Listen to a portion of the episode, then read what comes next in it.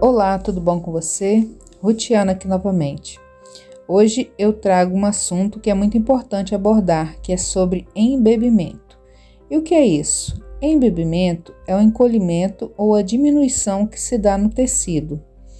E quando isso acontece?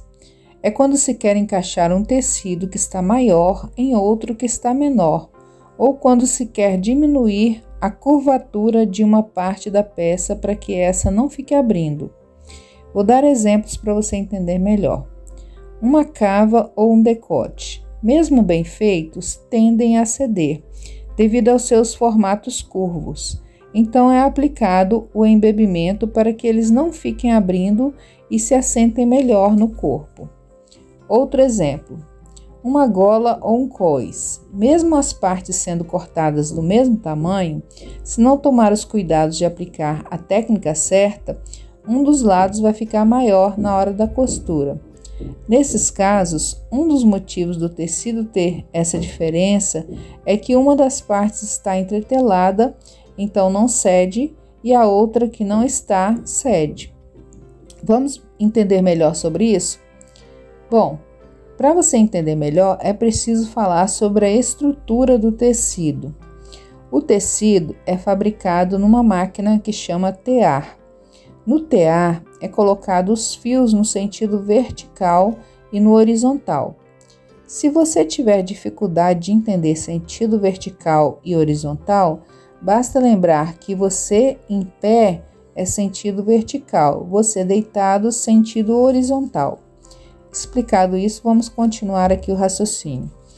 Então, no tear, tem os fios que são colocados no sentido vertical, que é o urdume, e o fio que é colocado no sentido horizontal, que é a trama.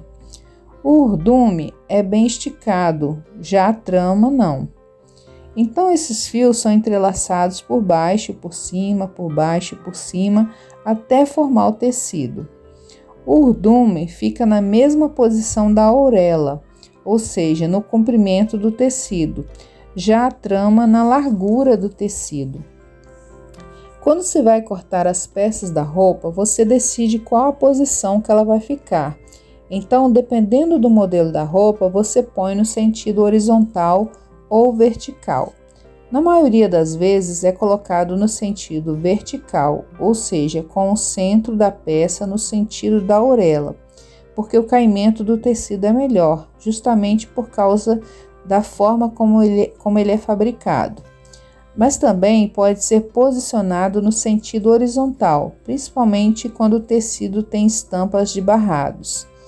Nesse caso, o caimento do tecido é um pouco mais armado. Agora, Existe um sentido no tecido que é o diagonal ou o enviesado, que é onde causa o esticamento dos fios do tecido, porque nesse sentido diagonal não tem um entrelaçamento dos fios, por isso o tecido cede. Entendendo isso, você entenderá por que cavas, decotes e qualquer outra parte que esteja no sentido diagonal do tecido cresce ou cede. É como se o entrelaçamento fosse se desfazendo ao passo que o tecido é cortado, costurado e até manipulado.